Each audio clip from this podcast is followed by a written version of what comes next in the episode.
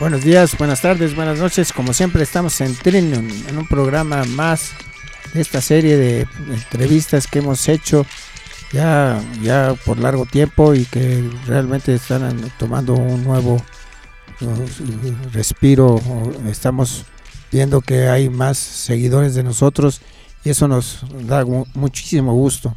El día de ahora vamos a tener un programa pues sumamente interesante el tema de ahora es violencia contra la mujer y tenemos como invitados a, esta, a este programa a Adriana Ortiz Reyes, docente de la Facultad de Contaduría y Administración de la Universidad Autónoma del Estado de México, al joven Alfredo Valentín Gómez Ordóñez, estudiante de Mercadotecnia de la Universidad Autónoma del Estado de México, y a Emiliano Aceves Telles, estudiante de Ingeniería Gestión Empresarial del Tecnológico de Toluca. Tú no estás en la web. No, yo no estoy en la web. Bueno, bienvenidos. Muchas gracias por estar aquí en nuestro programa. Muchas gracias, Gerardo. Agradecemos muchísimo este espacio que nos brinda la Fundación de Ética Mundial. A nombre de la Facultad de Contaduría y Administración y de nuestra universidad, agradecemos muchísimo el espacio. Eh, agradeciendo igual la invitación para nosotros como jóvenes para poder compartir nuestra experiencia y trabajo en el cortometraje Lucía. Muchas gracias por invitarnos, por darnos un espacio en su programa para poder compartirle a más gente todo lo que hemos vivido y las experiencias que hemos tenido a lo largo de este corto. Vamos a hablar del corto. Me gustaría mucho señalar que la violencia contra la mujer es algo inaudito, algo que no debería existir, pero existe. Entonces, ustedes hicieron un, un cortometraje sobre la violencia contra la mujer un cortometraje que en la cual fueron ganadores de un, de un título People of Choice Award, ¿no? Sí, exacto. Este, fuimos galardonados por el People's Choice Award en el festival de Connecticut, que es una organización de Texas, la cual apoya a las mujeres en todo el mundo. ¿Y están los, los, este, los americanos ahí o son, son mexicanos los que les dieron el premio? Eh, fue, fueron norteamericanos. Este, la categoría que ganamos fue entonces, como comentaba usted, la People's Choice Award. El festival se llama Girls Impact the World Film Festival. Eh, en ese festival participaron chicos de todo el mundo, incluidos de, Estados Unidos, este, Canadá, Inglaterra. Entonces nuestro trabajo fue el único finalista de nuestro país, el representante de México, y el que se llevó tres nominaciones y un galardón, el People's Choice. Los admiro mucho. Pero bueno, ¿por qué tratar un tema tan tan terrible para la humanidad como es la violencia contra la mujer? A ver, Adriana, ¿qué nos dices de este tema? Bueno, yo creo que los jóvenes de nuestro municipio y especialmente de nuestra facultad, conscientes de la alerta de género que vivimos en el municipio de Toluca, pues para visibilizar este tipo de violencia hicieron este, corto, este cortometraje, pero me gustaría más que ellos tomaran el micrófono y que explicaran qué los motivó. Y sí, porque están muy jóvenes. Sí, bastante. Quiero, o sea, para meterse en un problema tan... Queremos que nos traten como seres humanos única y, exclusivamente, que nos vean como, la otredad. Pero si son seres humanos. Claro, pero no nos tratan como tal. El hecho es que, por ejemplo, en, en, nuestro país están matando a nueve mujeres en promedio diariamente. Si nos vieran como personas no existiría esto. ¿Cuántos hombres mueren diario? Pero los matan otros hombres, no mujeres. Y a las mujeres nos están matando nuestras parejas, eh, nuestros compañeros de trabajo, eh, nos están matando los hombres. Pero bueno, eso ya sería no, pues este, eso, de, eso hay que hablar. de, eso hay, que hablar. bueno, pues eh, eh, los, los, chicos, los, chicos, lo han visibilizado perfectamente bien. ¿Cuál fue su motivación, este Alfredo? Que tú hayas, te hayas involucrado en un tema tan importante y además tan inentendible para el ser humano. O sea, porque ¿qué pueden hacer las mujeres más que darnos su cariño, su pasión, su voluntad para, para nosotros los hombres, que, o sea, son una es una maravilla que exista la mujer. O sea, ¿qué haríamos sin las mujeres? Entonces, ¿por qué eh, tanta violencia contra ellas? Bueno, desde el inicio cuando pensamos en el guion de Lucía, queríamos visibilizar algo que es una realidad, que es la violencia contra la mujer de distintas formas, no solo violencia física o violencia verbal, sino violencia psicológica. Y desde el inicio, en el cortometraje, se tratan temas como el contexto familiar en el que el personaje se, se, se, desenvuelve, que es un contexto machista, es un contexto que no le brinda las oportunidades, que es injusto para ella y aún así quiere salir adelante.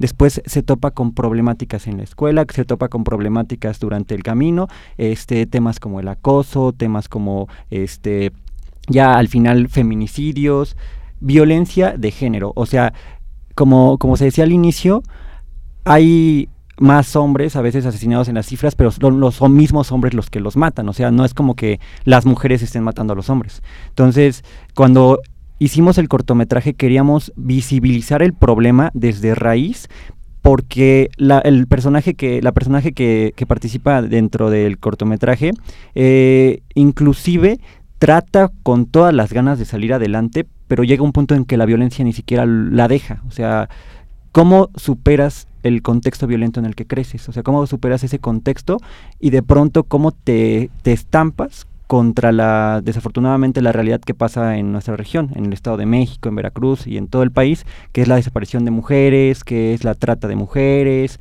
etcétera. Entonces, cuando nosotros visibilizamos este problema, lo que queríamos mostrar es justamente para toda la comunidad que pues que no es un tema para olvidarse, que no tenemos que normalizar la violencia y que no está bien que lo veamos tranquila y normalmente que una mujer desaparezca o, o su cuerpo se encuentre. Pero, a ver, Alfredo, dime, ok, pero ¿cómo podemos parar esta locura de los hombres? Porque si las mujeres no nos matan a nosotros, quiere decir que las mujeres sí nos quieren, o sea, no, nos respetan. ¿Por qué los hombres no respetan a las mujeres? Yo creo, porque a mí me pasó en la vida, que los hombres por ese machismo queremos controlar a, las mujeres y entonces se nos pasa la mano al querer controlar a las mujeres, al querer que las mujeres hagan lo que uno quiere que, lo que uno desea que, que hagan. Entonces eso provoca una violencia terrible, una, eh, es una violencia psicológica, ¿no?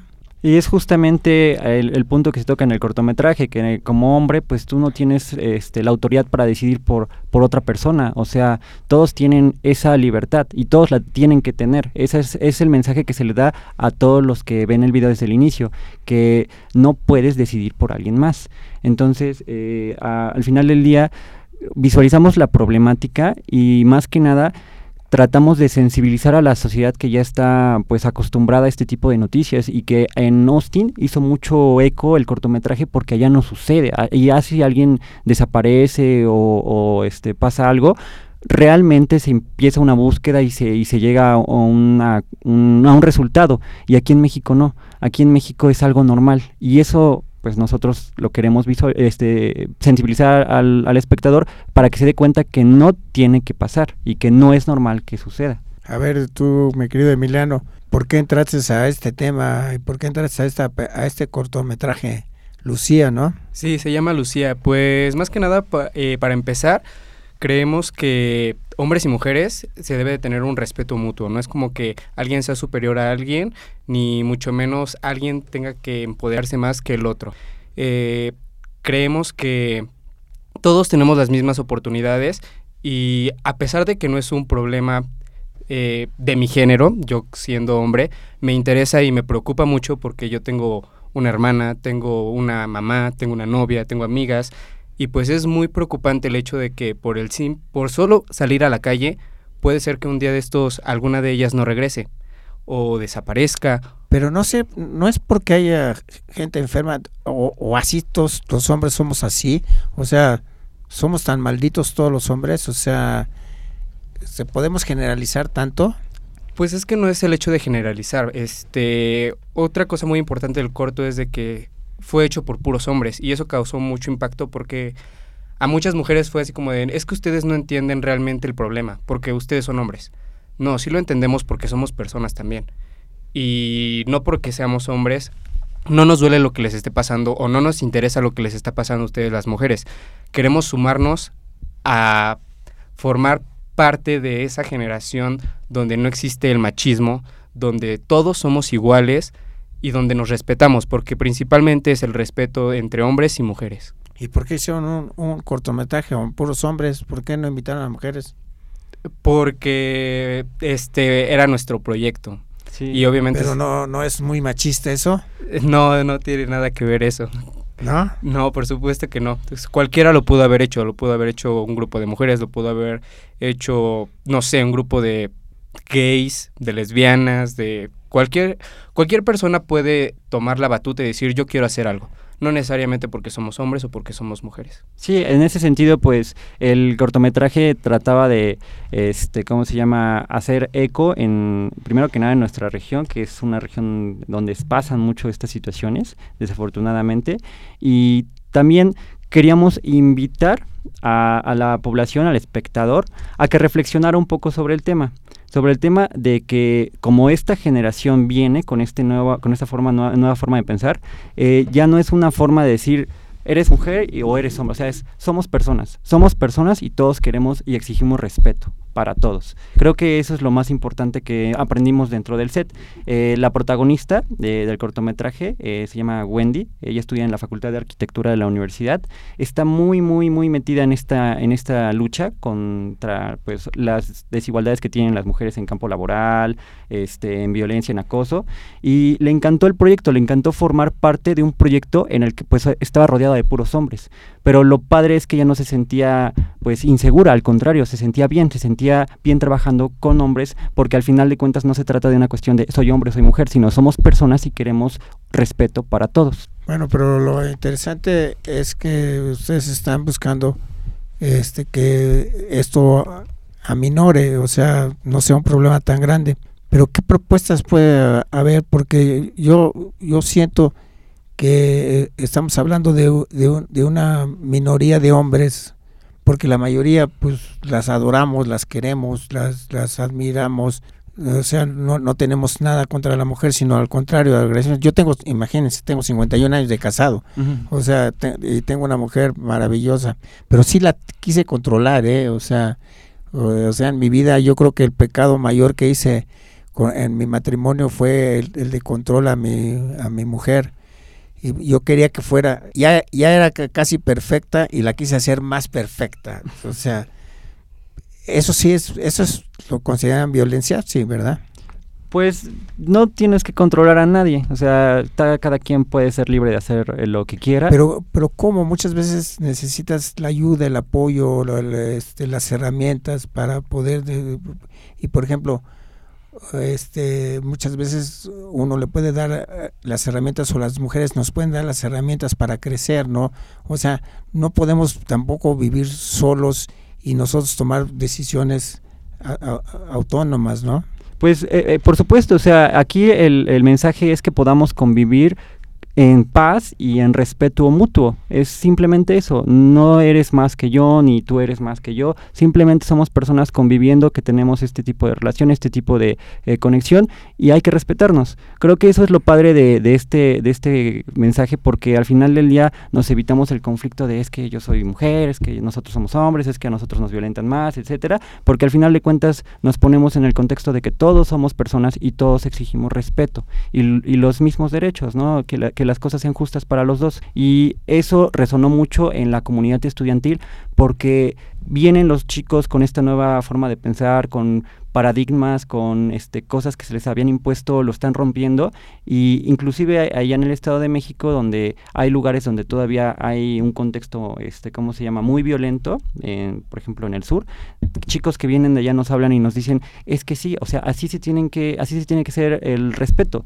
eh, mutuo, más o porque seas, este, esto, eh, no te vamos a respetar. Entonces yo creo que eso es, eso es el objetivo, ¿no? que somos personas y hay que respetar. Bueno, somos humanos, uh -huh. o sea, nos, somos humanos. Nos hemos, nos hemos, nos estamos unidos, estamos unidos a la naturaleza, estamos unidos a todo, a, to, a la tierra, a la vida.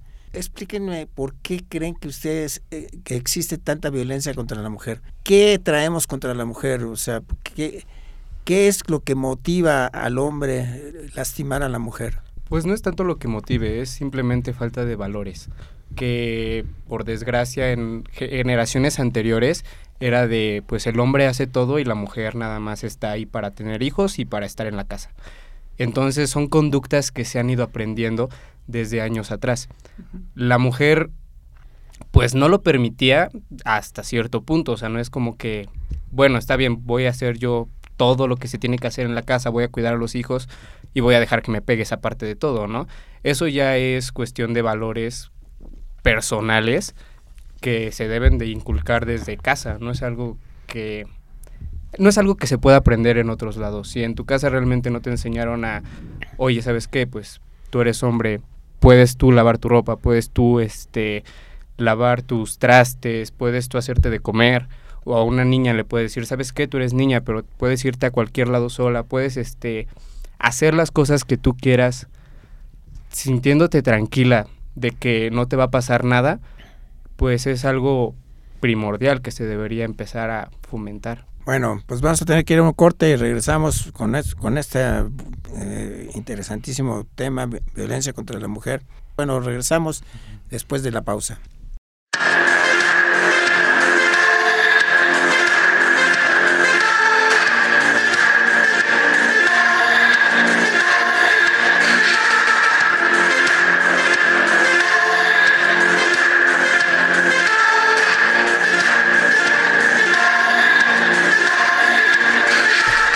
Regresamos a Trinium y estamos entrevistando con un tema fascinante la violencia contra la mujer a Adriana Ortiz Reyes, que es docente de la Facultad de Contaduría y Administración de la Universidad Autónoma del Estado de México, a los jóvenes Alfredo Valentín Gómez Ordóñez, estudiante de Mercadotecnia de la Universidad Autónoma del Estado de México, y a Emiliano Aceves Telles, estudiante de, Ingeniería en Gestación Empresarial y Tecnología en Toluca. Ganadores de la categoría People Choice Award en Austin, Texas, el 14 de abril de este año. O sea, acá, ¿cómo, produjeron ustedes un programa? ¿Cómo lograron hacerlo? ¿Cuesta dinero hacer un cortometraje? ¿Cómo lo lograron, muchachos? Pues eh, todo inició hace aproximadamente un año, en agosto este 2018, cuando nosotros compramos una cámara para empezar a hacer eh, video promocional y fotografía publicitaria. Nosotros teníamos la idea de hacer una agencia de marketing. Entonces, poco a poco, con trabajos y trabajos, nosotros fuimos capitalizándonos.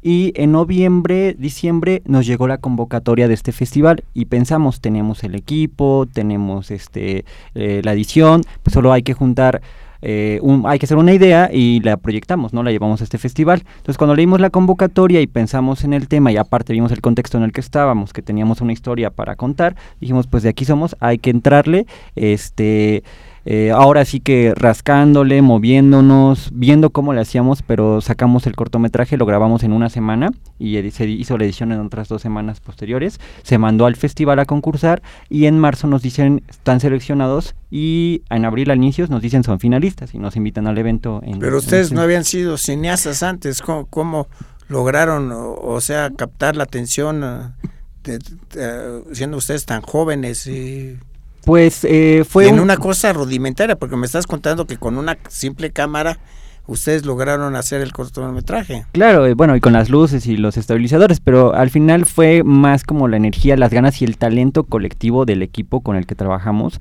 que cada quien aportó algo al proyecto. Por ejemplo, Emiliano y yo estuvimos en la parte de producción, eh, conseguir las locaciones, todo, nosotros conseguimos gasolina cuando no había gasolina por el desabasto, entonces fue todo un show, toda una aventura, pero también hubo alguien que estaba este, dedicándose a la fotografía, alguien que se dedicó a la edición, este, el director Gerardo también eh, hizo muy bien su trabajo, se desempeñó de una manera este, muy, muy, muy padre. Entonces fue una mezcla de talento y energía de querer las cosas. Creo que eso fue la clave de todo, que teníamos las ganas y la intención de hacerlo.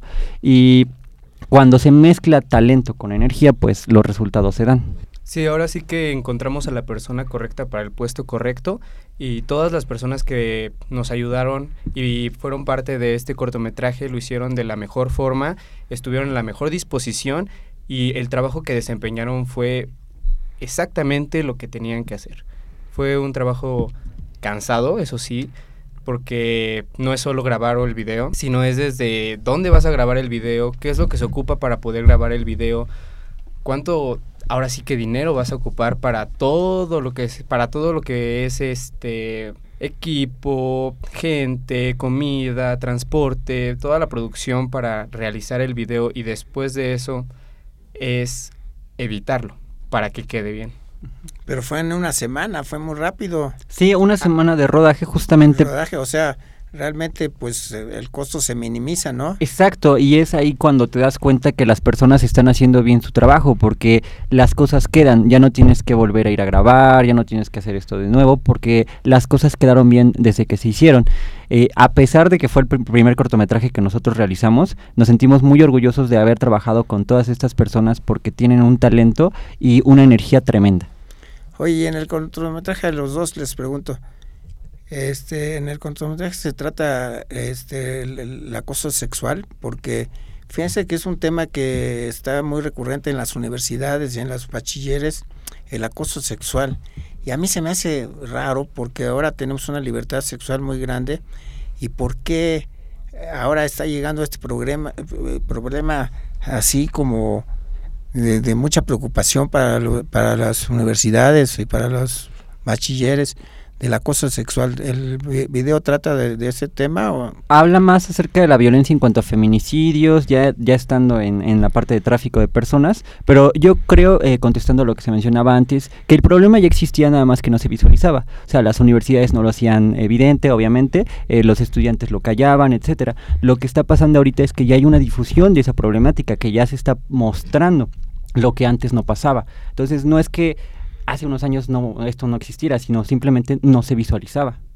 Pero ¿por qué los hombres que no tienen la capacidad de, conquistar a una mujer, o sea, tiene que hacer por, medio de la violencia este, una relación sexual?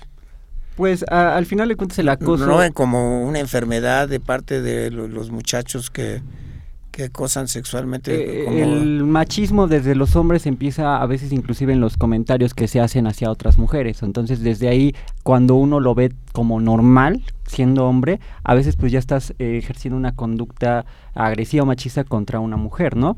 Eh, desde ahí, desde la misma, el mismo comentario que hacen hombres respecto a las mujeres, nos damos cuenta que ahí empieza el problema. O sea, mm, hay una cultura inculcada en esos chicos y lo ven, o sea, lo aprenden, el niño lo aprende de su hogar. Entonces, lo que comentaba Emiliano es muy cierto, falta de valores, o sea, falta del respeto hacia los demás. Entonces, yo creo que sí, su contexto juega mucho el papel y que en México pues tenemos un contexto machista, ¿no? En general en, en el mundo. Aquí en México está muy marcado y pues lo, lo, que pasa es que ese, esos comentarios, es, ese tipo de violencia va creciendo hasta llegar a lo que a lo que pasa y cuando creces aparte en un entorno violento en el que no tienes este nada y en el que eh, ves esto y esto y esto pues desafortunadamente a futuro puedes llegar a ser pues a, un, a delinquir o a hacer algo contra una mujer Veámoslo desde el punto de cuando una persona, bueno, cuando un hombre le chifla a una mujer en la calle. O sea, igual y para... ¿El chiflido es malo?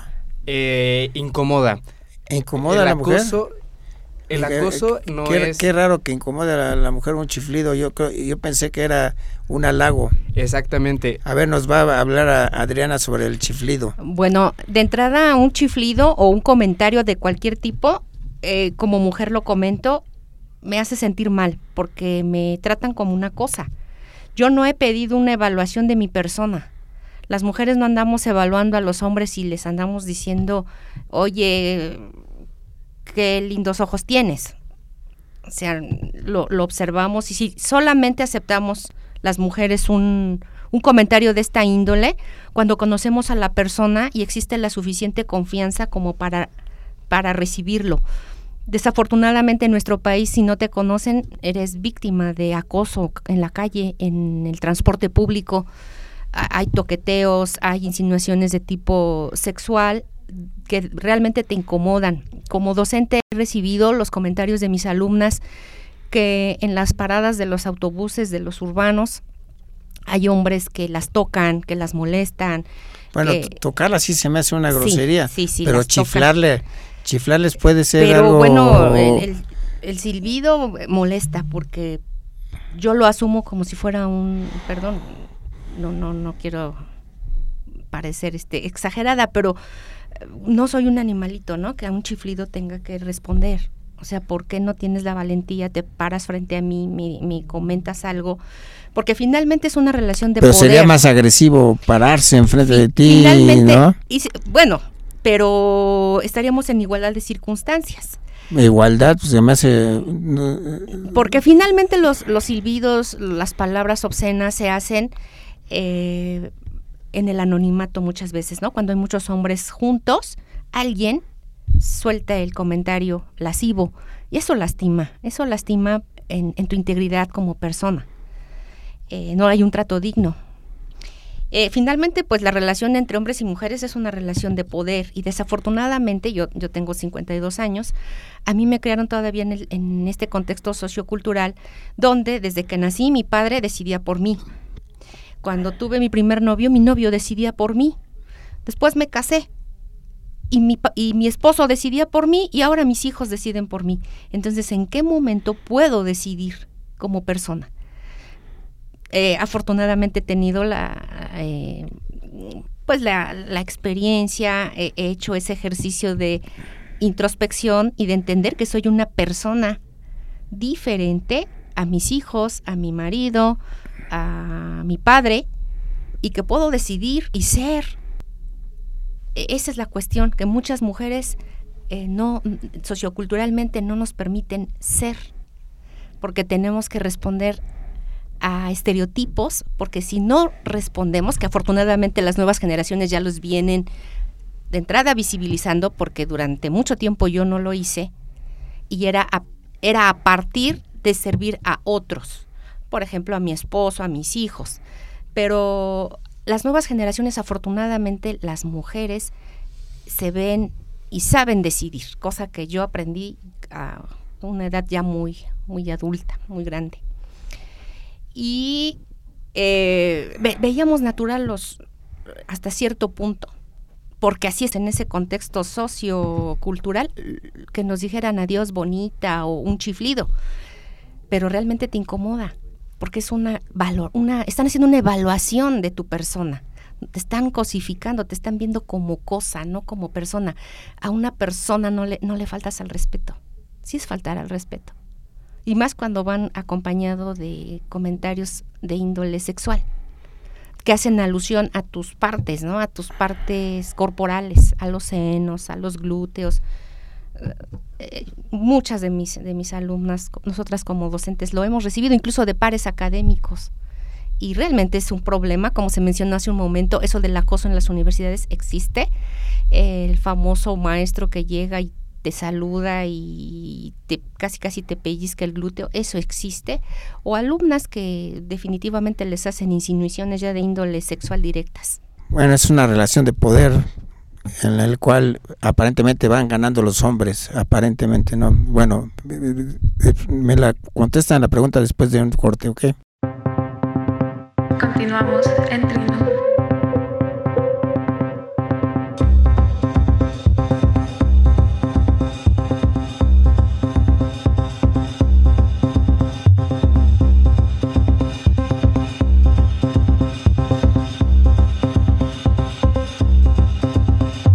Regresamos a Trinium y estamos en una plática muy interesante. Yo es una plática que le tengo mucho miedo porque como yo he sido de los machos mexicanos, pues entonces pues puede ser en contra de uno porque entonces es algo muy serio todo lo que sienten las mujeres por nosotros actuar como hombres, pero este es un poder, esto es una cosa social, o sea, es una cosa cultural, ¿no? ¿No les parece? Sí, es una cuestión cultural en donde el ejercicio del poder siempre lo ha tenido el hombre, es quien decide, pero también para el hombre este es un gran peso. Es un gran peso porque siempre se le ha visto como proveedor y cuando por cuestiones de tipo económico no puede ser el proveedor principal, se siente que es menos hombre por estos mandatos culturales cosa que no es así. Afortunadamente estamos escuchando la opinión de las nuevas generaciones que nos, nos comentan que el ejercicio del poder ya lo ven más horizontal que vertical, donde hombres y mujeres podemos compartirlo. ¿Por qué? Porque somos seres humanos y tenemos el derecho a decidir, a decidir con base en esa autoconciencia. Opino que la mujer muchas veces se casa y se vuelve ama de casa, entonces no tiene la oportunidad de estar en universidades o estar en trabajos. Entonces eh, se, pierde mucho del mundo exterior, entonces se vuelve una especie de, de, un personaje que está dentro de su casa cuidando a los niños, entonces no se puede desarrollar, entonces tiene una fragilidad cultural, ¿no? Precisamente ahí radica eh, esta relación con el esposo, en donde ambos se preocupen por el desarrollo integral de cada uno de ellos, en donde... Pero eso cuesta dinero, ¿no? Cuesta dinero, pero vale la pena intentarlo. ¿Por qué? Porque una mujer también tiene el derecho a desarrollarse, estudiar, aunque esté casada. Se comparte el espacio físico que es la casa y también las responsabilidades, porque las mujeres compartimos muchas eh, el aporte económico a la casa, pero llegamos a realizar las labores del hogar, lo que le llaman la doble jornada, lo que se denomina doble jornada, o a veces triple jornada, porque si alguno de nuestros hijos se enferma, independientemente del trabajo remunerado, del trabajo no remunerado de la casa, tenemos que cuidar a los hijos, porque solamente el hombre puede, eh, como mandato cultural, salir a trabajar y desafanarse completamente del hogar donde se vive, ¿no? Donde vivimos, donde compartimos, es el espacio común. Históricamente este espacio de la casa se le ha conferido a la mujer y el espacio público al hombre. Afortunadamente está cambiando el paradigma y tanto hombres como mujeres tenemos que involucrarnos en ambos espacios. Sí, este, respecto a eso es lo que se busca, que, eh, bueno, ya desde ahorita nosotros lo vemos, la mujer no tiene que estar en el hogar, si estás en una, en una relación o estás casada, casado con, este, compartes todo esto, o sea, compartes la responsabilidad de ir a trabajar y la responsabilidad de estar en la casa y cuidar a tus hijos o hacerte cargo de X o Y, pero al final de cuentas es eso, que tienes que compartir la responsabilidad porque es de dos, seas hombre o seas mujer, pero aquí en México tienes mucha ayuda externa, ya sea de la abuelita, del abuelito, de la muchacha. Eh, o sea, tenemos esa facilidad. Todavía en Estados Unidos, pues ahí no tienen todas esas facilidades. ¿Qué rol juegan los abuelitos y las, las nanas en este sentido un hombre y una mujer que trabajan en el mismo para el mismo pues es que eso es un apoyo. Yo lo veo como un apoyo porque un abuelito una abuelita es alguien que te que te quiere te estima y por lo tanto te ayuda. Pero ellos están en todo el derecho de decir sabes qué son tus hijos tú cuídalos yo te cuido a ti yo te enseñé cómo tienes que hacer las cosas. Y sí o sea un nieto, pues yo me imagino que para un abuelito es lo máximo. Y el hecho de darle cosas, el hecho de cuidarlo, el hecho de quiero estar con mi nieto, es muy aparte a, ok, yo te voy a ayudar a, no sé, hay familias que la abuelita hace la comida para la hija. Igual y en un principio lo entiendo porque porque le estás enseñando a esa pareja nueva a cómo cuidar una casa, ¿no? ¿Sabes qué hija? ¿Sabes qué hijo? Este, pues nunca has tenido una casa propia, yo te enseño. Pero pues esa ya es, es un apoyo, no es una responsabilidad de terceras personas. Si tú te estás comprometiendo con tu pareja, con tus hijos, es para que tú lo hagas, si no, pues qué chiste tendría.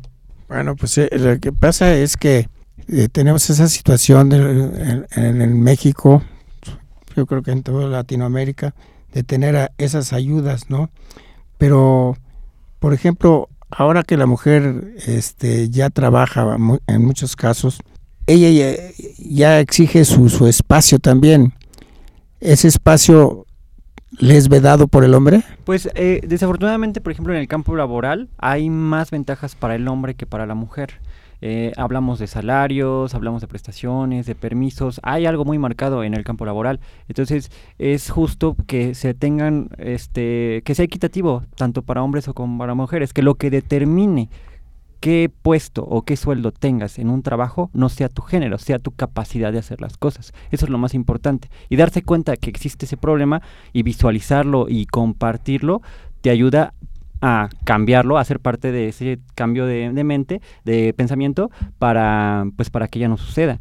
Y eso es lo más importante, que la mujer tiene que estar en, equidad, en, este, equidad eh, laboral con los hombres. Y eso es algo que no sucede desafortunadamente. Estamos viendo la violencia. Yo, a mí no me queda muy claro este generalizar en que todos los hombres queremos este hacer algo violento contra las mujeres.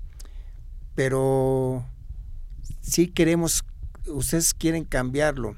Exacto, porque... ¿Qué propondrían para el cambio? Porque al, final de cuentas tal vez no es que todos los hombres le quieran hacer algo a las mujeres, es más que tienes privilegios por ser hombre, o sea, eso existe, aunque no lo queramos ver a veces, e, es, los privilegios que tienes como hombre son pues que no tienes un acoso en transporte público, que puedes salir a, a las horas y que no tengas tanto miedo de que te pase algo, etcétera, pero al final del día lo que se busca con esto es que, que la mentalidad, que la cultura que se tiene cambie, porque eso a futuro va a hacer que los ahora sí que los próximos adultos, los, los adultos, los que son ahorita niños, crezcan con una perspectiva más eh, equitativa y más justa para todos y con el respeto, que es algo que le hace mucha falta a esta sociedad. ¿Y qué sucede con los feminicidios?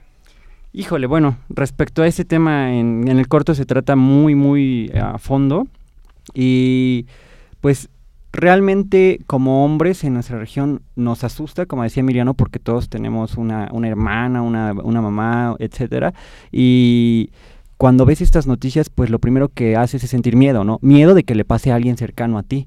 Y van pasando y van pasando y la gente lo empieza a normalizar, la gente lo empieza a ver tranquilo. Pero ¿cómo puedes ver tranquilo una cosa así? Pues ese es el problema. yo creo que ningún humano la ve. Lo que pasa es que tenemos corta memoria, o sea, bueno, pero olvidamos rápido. Se normaliza. Mientras, no nos pase a nosotros, Exacto. no pensamos que, que, sea importante, ¿no? Y lo que nosotros queríamos, lo que nosotros eh, hicimos en el cortometraje fue mostrarlo y fue decir, esto no tiene que pasar porque a, a todas luces esto nos, nos pega a todos.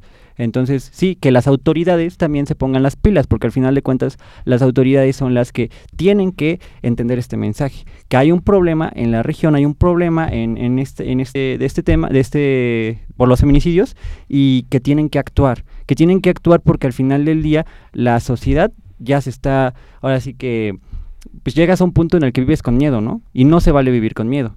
Y lo que se busca es que las autoridades actúen pero ¿cómo pueden actuar si somos, imagínate, 126 millones de habitantes en México y, la policía pues, son unos cuantos y además mal preparados? ¿Cómo podemos eh, exigirle a la policía que disminuyan los feminicidios si, si tienes toda la oportunidad de cometer un acto ilícito con facilidad? Es es un problema muy complejo. Eh, desafortunadamente, en muchos puntos del país, algo que sucede, que los medios de comunicación muchas veces ocultan, y yo lo veo demasiado complicado para que se solucione. Yo no le veo solución vertical de la autoridad hacia la población, sino que nosotros como ciudadanos, siendo muy conscientes y cuidándonos unos a otros y respetándonos unos a otros. Eh, en nuestro estado realmente es, alarmante. Comparto que de nuestra comunidad universitaria ya han sido cuatro las víctimas, desafortunadamente cuatro jovencitas han sido víctimas de, feminicidio y que hasta la fecha no ha habido ningún avance por parte de las autoridades. E, es, es una realidad, tristemente. Pero, ¿qué, podemos hacer? Bueno, pues tomar conciencia, la, sociedad civil, el, yo cuido a mis alumnos, mis alumnos me cuidan, yo cuido a mi vecino, mi vecino me cuida. Pero a veces estás sola.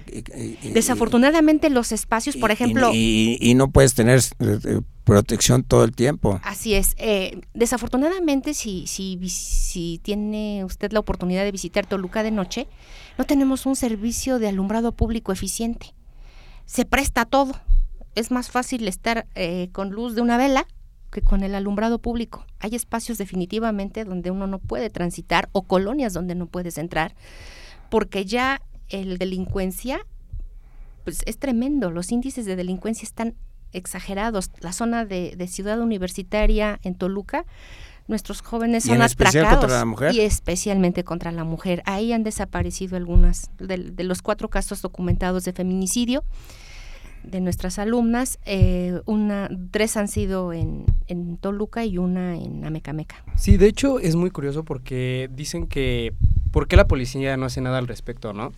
Es, eh, la policía yo creo que sí quiere hacer algo, ¿no? Pero ¿cómo podría cuidar a, tanta gente? Es que ese es el detalle. El detalle es que no estamos buscando a una organización que se dedique a hacer feminicidios. No es como que, ah, bueno, este son un grupo de personas que se están dedicando a delinquir contra las mujeres. No, eh, lo que pasa es de que a las mismas mujeres las que les hacen daño son sus personas más cercanas, un tío, su papá, un hermano, un amigo. Entonces, ¿qué puede hacer la policía al respecto si todo el problema está, está basado en la familia, en tu círculo cercano?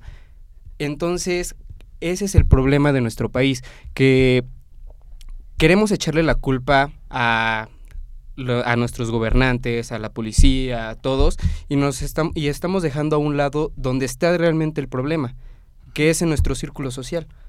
Porque, por ejemplo, este, a una jovencita que secuestraron, quién la secuestró. No es como que un chavo haya pasado y oh, me voy a secuestrar a ella. Debió de haberla conocido, saber sus rutas, o sea, todo un estudio para poder secuestrarla. No es nada más de hoy toca secuestrar a alguien, la voy a secuestrar. Sí, la violencia se ejerce más de las personas que están cercanas a ti. Eso es una realidad. Entonces. ¿Pero el feminicidio? Sí, llegando a feminicidio. Por ejemplo, el novio. Eh, eh, eh, es más cercano. sí, es. O sea, el asesino es. De es cercano. Es cercano, inclusive ah, puede ser de la familia. Sí, sí, y sucede. Y al final ahí... No es un hombre loco que anda en la calle. Pues sí es un hombre loco, este... y, muy loco.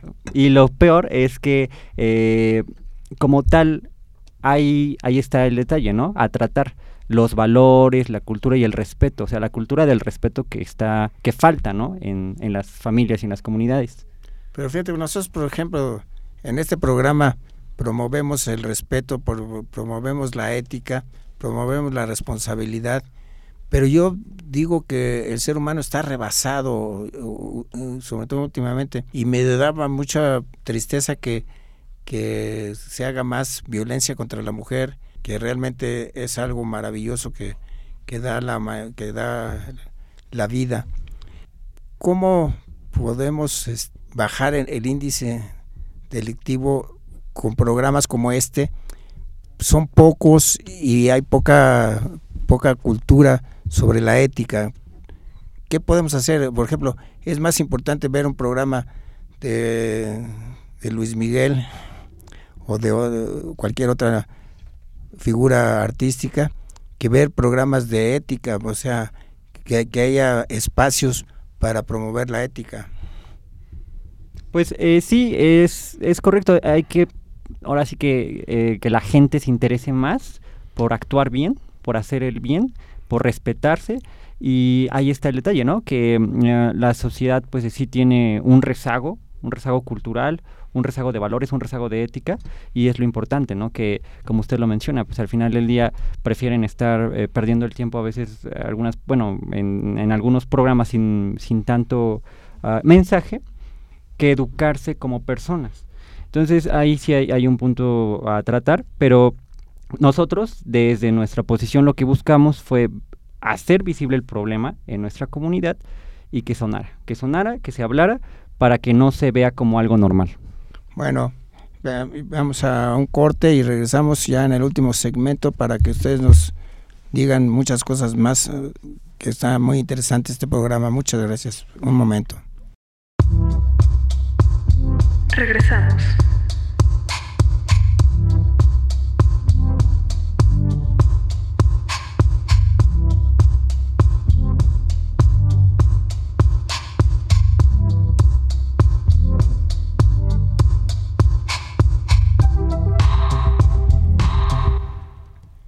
Regresamos a Trinium. Estamos entrevistando a Adriana Ortiz Reyes, Alfredo Valentín Gómez Ordóñez y Emiliano Aceves Reyes. Dos jóvenes y una adulta, pero muy inteligente, muy conocida. Ah, yo te pediría, Adriana, que nos platicaras qué pueden hacer los medios de comunicación. Por ejemplo, nosotros tenemos este espacio para levantar voces, ya que los medios de comunicación siempre entrevistan a los mismos, o sea, no, no dan espacio a otras personas. Y hay gente como ustedes interesante que está haciendo algo contra la violencia contra las mujeres, que es un tema primordial en la sociedad en la que vivimos. ¿Tú, ¿Tú qué opinas sobre los medios de comunicación y qué podrían hacer los medios de comunicación para poder entrarle a este tema? Porque vemos que se trata en, en, los medios de comunicación, pero como simple noticia, no, no como una aportación cultural. Creo que gran parte de la violencia que estamos viviendo tiene que ver con los medios masivos de comunicación. Todos los productos que nos presentan tienden a eso, en donde la mujer es tomada como una cosa, donde la mujer es utilizada, donde podemos ver, por ejemplo, productos eh, en videos, en canciones, en donde la mujer se le, se le degrada completamente. Yo creo que como consumidores, como personas eh, preocupadas, debemos ya de, de asumir esa responsabilidad y vetar, vetar ese tipo de programas, ese tipo de productos y consumir solamente aquellos que tengan una base ética. Eh, y exigir políticas públicas claras al respecto. Los medios masivos de comunicación mm, no tienen límites. Recuerdo que en algún momento había, ahora, ahora no.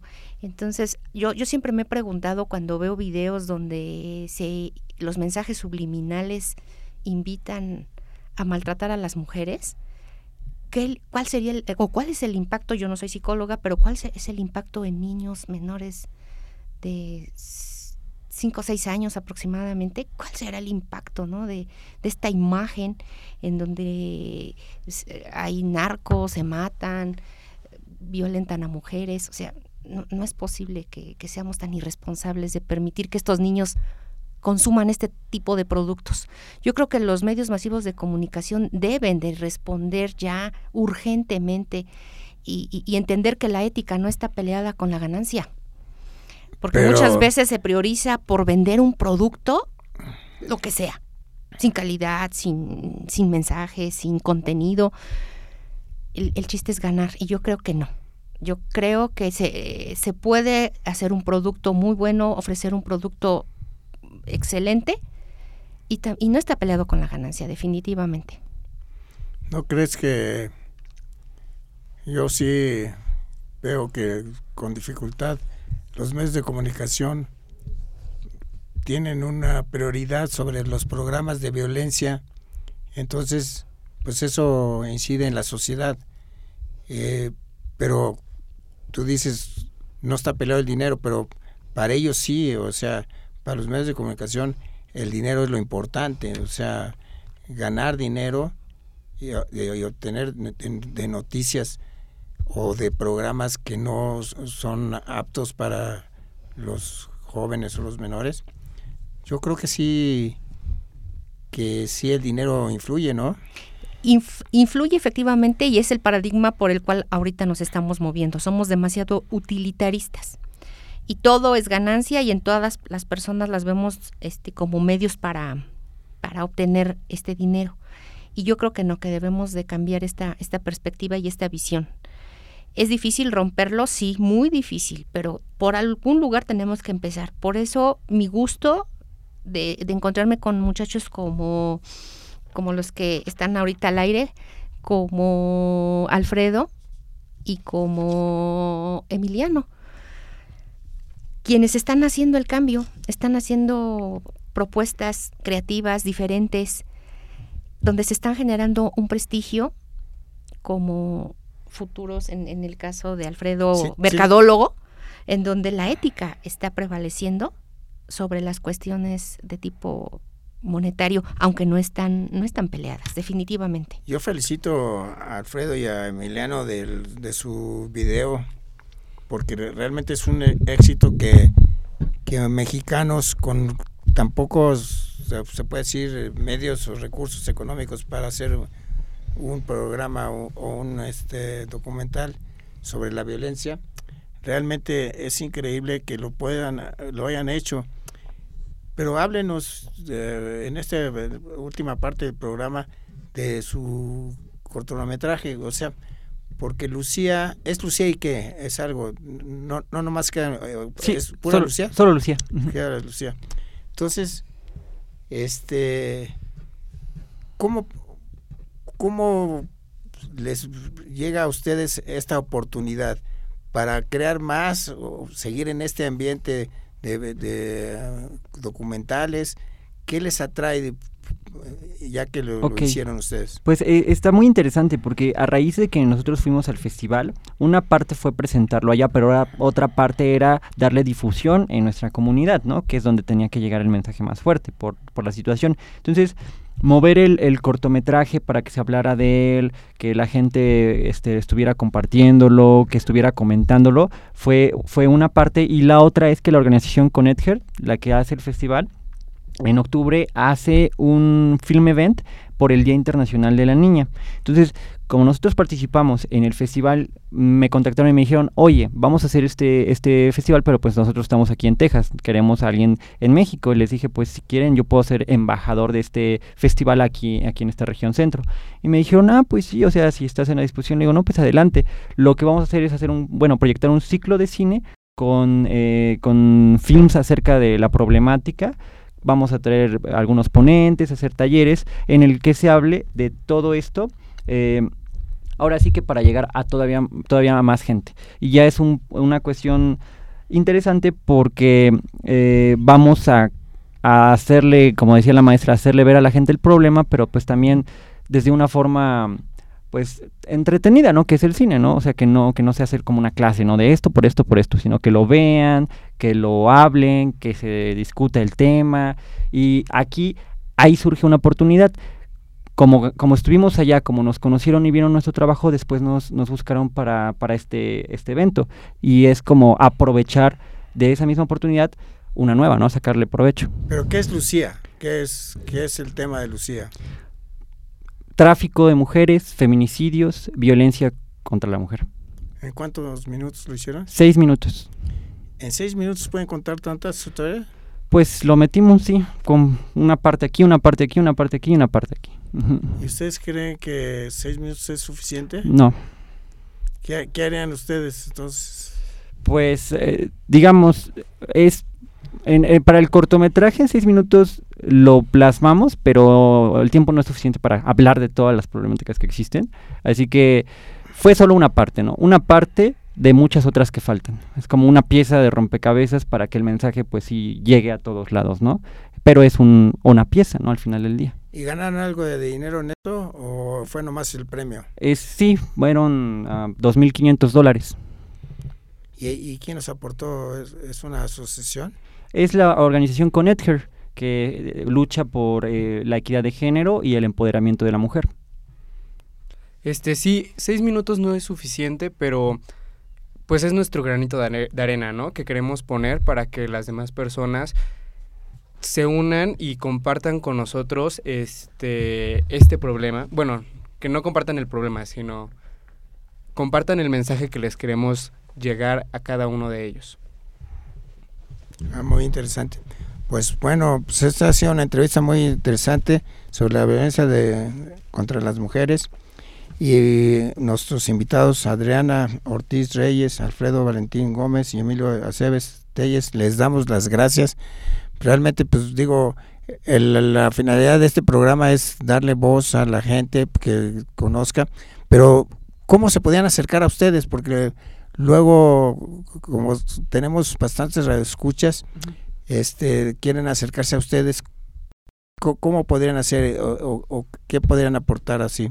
Pues eh, nos podrían seguir en nuestras redes sociales. En, Instagram estoy como arroba alfredg26. Yo estoy como arroba acebestelles en Instagram y en Facebook estoy como Emiliano Acebestelles. Este, nosotros tenemos una productora audiovisual, se llama Fishware, que es con la que hacemos todos nuestros proyectos, nuestros videos, este y también ahí nos podrían contactar, está como Fishware en Facebook, entonces ahí es nuestro método de medio de contacto, entonces ahí podríamos ¿Y contigo Adriana? Soy profesora de tiempo completo de la Facultad de Contaduría y Administración en Ciudad Universitaria en el Cerro de Coatepec, en Toluca, Estado de México. Les agradezco, bueno, fue una entrevista muy interesante. A mí realmente me, quedo con mucha preocupación. No, es, es un tema muy, muy importante, pero me voy muy preocupado porque creo que la violencia contra la mujer continúa y no, no, no, no baja, sino aumenta, por desgracia. Bueno, les agradezco mucho la entrevista y muchas gracias. Buenas tardes, buenos días, buenas noches. Buenos días, buenas, tardes, y buenas, noches. Gracias. Gracias.